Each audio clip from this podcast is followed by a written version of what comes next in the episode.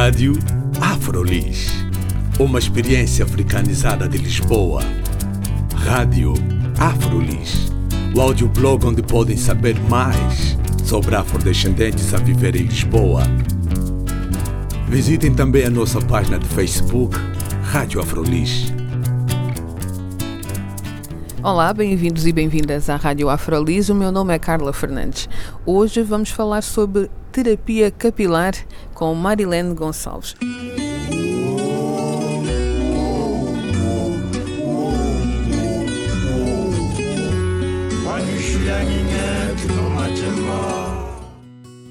Eu venho do Brasil, eu sou mineira, de Belo Horizonte e moro no Rio de Janeiro atualmente.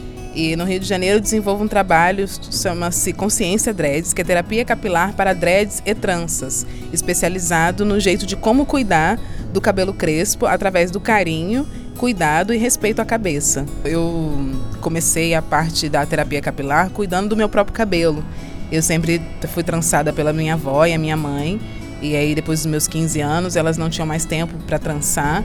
E aí eu comecei mesma a pesquisar o meu próprio cabelo, a desenvolver o trançado e tentar entender, né, que tipo de cabelo eu tenho, porque ele fino, todo mundo, as pessoas sempre diziam que era duro, ruim, né? E eu estava atrás do cabelo fino, sensível delicado. E eu acabei achando como comecei a pesquisar e tocar mais no meu próprio cabelo, comecei a entender o meu cabelo como sistema nervoso. Meu cabelo é extensão do meu sistema nervoso, né? Então comecei a cuidar do meu cabelo como planta. E a partir daí eu comecei a ver o tanto que meu cabelo poderia florir, muitas vezes, né? E florir com comprimento, com saúde, porque geralmente a gente sempre usa, as pessoas falam para trançar, vai trançar o cabelo e fala que sente dor ou que doer é normal. E no, no trabalhando com terapia capilar, eu comecei a entender que não precisa doer.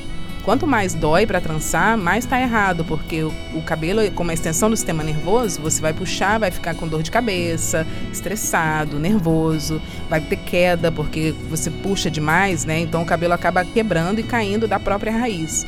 E quando eu comecei a descobrir esse lugar da terapia capilar, foi com começando a lembrar do toque que a minha mãe tinha e a minha avó tinha sobre a minha cabeça e de mais duas irmãs que eu tenho, que ela sempre cuidava com a mão leve, com carinho, com cuidado, contando histórias. E eu quis trazer para mim isso de volta, mas pela memória. Nesse processo da, da terapia capilar, tu falas que o toque é muito importante, pegar no cabelo, cuidar no cabelo, eh, descobrir o próprio cabelo, né? mas também há um outro processo de tentar introduzir novos produtos para que o teu cabelo também seguir um determinado comportamento. Muita gente fala em educar o cabelo e tu antes desta entrevista falaste na, na educação do cabelo também, não é? Sim, a educação vem a partir desse lugar do toque. Entender o cabelo que eu tenho como crespo, né? Um cabelo que é, é, circular, é de molinha. Então eu preciso cuidar dele da maneira que ele se, se mostra para mim. Através do, do movimento circular, do cafuné, eu consigo estimular a circulação sanguínea no meu couro cabeludo e em várias áreas onde meu cabelo está seco, ele pode se alimentar do meu próprio sangue por esse movimento. Então, sempre que você puder usar um movimento para lavar o cabelo, para hidratar o cabelo, usar a ponta dos dedos e movimento circular suave, quanto mais você fizer isso, mais o seu cabelo te responde com um crescimento saudável e brilho. E produtos? Muitas de nós pensam que utilizando produtos vai, vai fazer com que o nosso cabelo fique mais, mais molinho, mais suave, mais fácil de tratar, não é? E tu falas de um processo mais biológico aqui em termos de, de produtos que se utilizam? Tem, largamos os produtos ou fazemos uma combinação? Eu acho que pode usar de tudo, mas o que é importante é você saber se aquele produto funciona para você. Se o seu cabelo cabe dentro daquela utilização do produto. E eu sempre digo que é uma coisa interessante é fazer os testes, porque às vezes um produto que serve para mim, que eu compro numa loja, numa farmácia, alguém me indicou, eu uso para mim, para você não pode pode não servir. Mesmo a gente tendo cabelo parecido, pode não servir. Então, eu sempre uso no borrifador porque quanto mais excesso de produto eu coloco no meu cabelo, menos ele respira. Então, assim, cabelo tão fino, né? É muito fininho. Então ele, se eu coloco muito creme, ele não vai respirar. Se eu coloco muito shampoo, o shampoo não sai todo do cabelo enquanto eu tô lavando. Então o ideal é sempre eu colocar menos produto para eu poder ter um, um ter um, um, jeito de tirar mais fácil. Porque o cabelo, quanto mais leve ele for, quanto mais leve o produto você usar, mais ele tem movimento, mais ele vai ficar macio, mais ele vai crescer o fio inteiro e com brilho, com as escamas fechadas, né?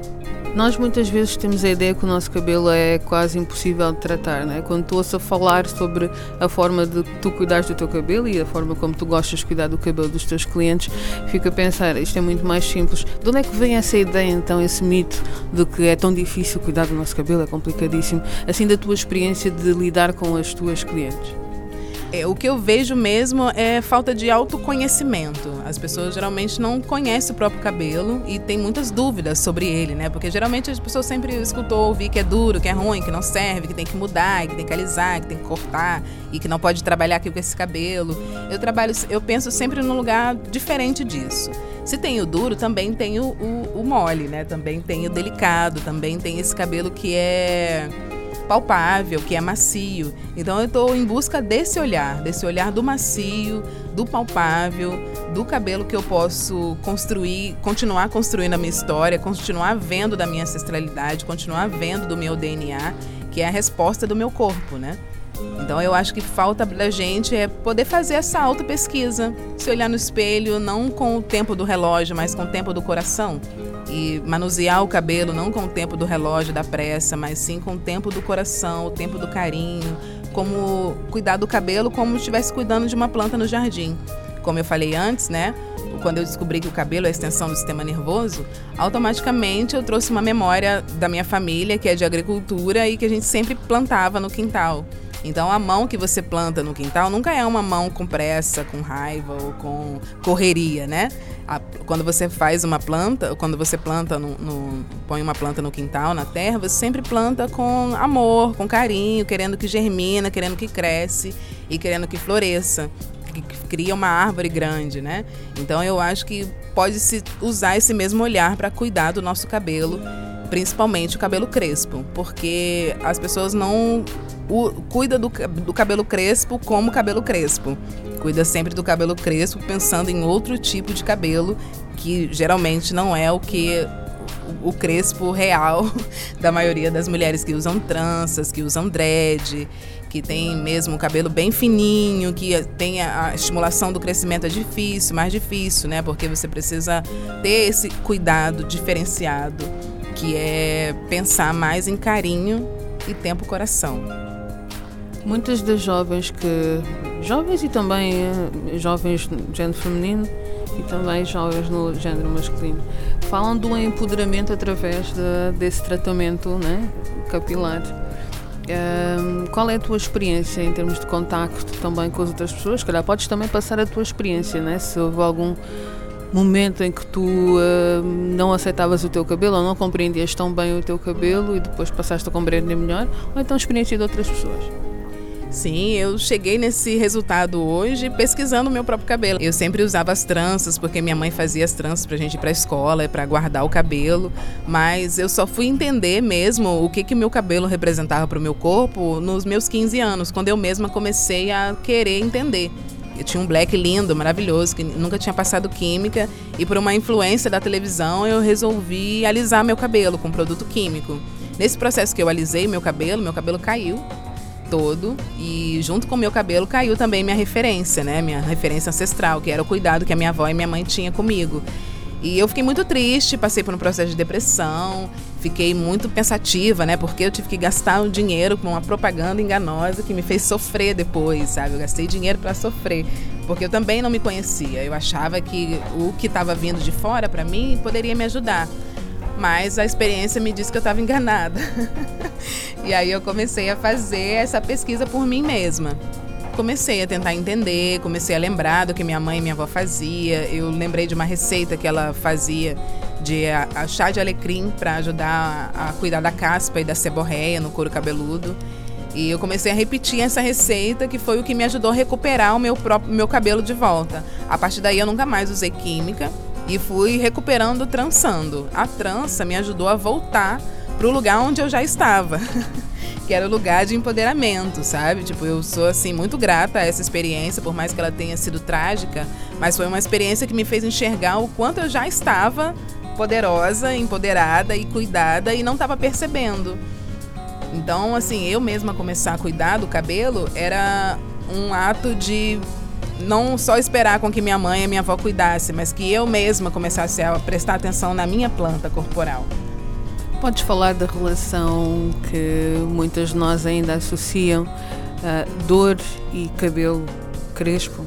Pois é, isso é uma coisa que a gente tem que desmistificar, porque é, muitas pessoas acham que a trança, quando não está apertada, não está doendo, ela está frouxa, vai sair, vai arrebentar. Ou muitos salões você vai trançar, a pessoa acha que doer para trançar é normal. Eu já ouvi absurdos que as pessoas falavam: ah, você é negra, você é descendente de escrava, você aguenta dor, né? Eu falei: não, gente, não pode, nem quero aguentar dor. então, o processo de trançar, eu, antes de começar a me trançar, eu trancei com uma mulher que não era minha avó e minha mãe. E foi uma experiência um pouco ruim, porque doeu muito, assim, fiquei com uma semana, quase duas semanas com a cabeça doendo e com dor de cabeça, irritada. Nem eu sabia por que eu estava irritada. Mas com o tempo eu fui entendendo que é porque estava puxando meu cabelo. E estava sentindo. Quando eu descobri que era cabelo extensão do sistema nervoso, nossa, eu pedi perdão pro meu cabelo, aliás, peço perdão pro meu cabelo até hoje, por ter maltratado ele sem saber. O que é que este processo da terapia capilar tem trazido às pessoas em termos de transformação interior? Ai, tenho visto muita gente bonita, muita menina, muito menino, muito, muito homem, muita mulher, usando mesmo seus cabelos, empoderando-se através da verdade que o próprio cabelo, o crescimento e o autoconhecimento vem trazer para ela tenho, só tenho a agradecer a todos os meus clientes que abriram seus ouvidos para as minhas propostas, para o jeito diferente de cuidar do penteado afro, porque desde que eu comecei a trançar as outras pessoas, que não era eu mesma, né? Desde que eu comecei a trançar as outras pessoas, a proposta é repassar esse conhecimento que eu adquiri para mim porque eu achava muito, muito difícil, assim. As pessoas olhavam meu cabelo, ah, o que, que você fez? Seu cabelo tá lindo, maravilhoso. E às vezes eu não tinha feito nada, só tinha dado carinho. Cafuné, uma hidratação com um movimento circular, uma, uma, um tônico de alecrim. E, e eu via que as pessoas tinham essa necessidade de entender como que o cabelo crespo pode ficar bonito. Como que o cabelo crespo pode ser bonito sendo crespo, sendo ele mesmo, sem nenhum processo químico. E também, se tiver algum processo químico, é importante você tratar de saber se esse processo químico não vai danificar o seu couro cabeludo e nem o seu cabelo. Porque geralmente na indústria a gente olha aí, tem muitas é, propagandas que oferecem produtos para você gastar dinheiro, né? Mas no final o resultado não é o que se espera. Então o ideal, eu acho que quanto mais a gente trabalha no, no cabelo, no lugar do natural, mais resultado com longevidade a gente vai ter, porque se você só hidrata, né? Você vai ganhar muito mais é, fio inteiro, vai ganhar também brilho, a escama não vai estar tão aberta, você não vai ter o formato do cacho, né? Porque muita gente ainda fala que o cabelo crespo não tem cacho. O cabelo crespo tem cacho sim. Como ele é tão pequenininho, a ideia do, do estímulo é através da, da massagem com, as, com a ponta dos dedos, o cafuné. Então você vai fazendo massagem com a ponta do dedo circular e vai adquirindo esse tempo que você vai dando para o cabelo ser moldado, né? Ser educado a aceitar o cacho.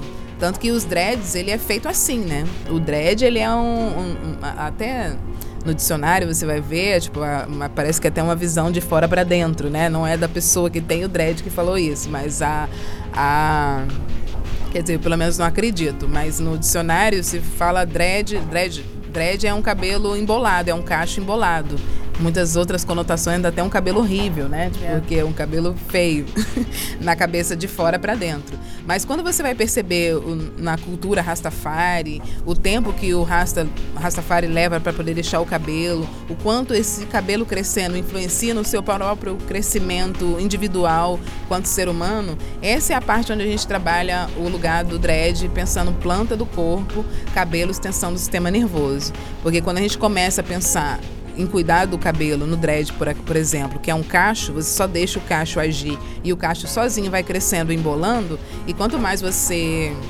é, estimula, mais resultado você tem, né? Então, estimular é importante ser no tempo coração, porque se a gente também estimular no tempo do relógio, correndo com pressa, o cabelo acaba quebrando, ele não aguenta.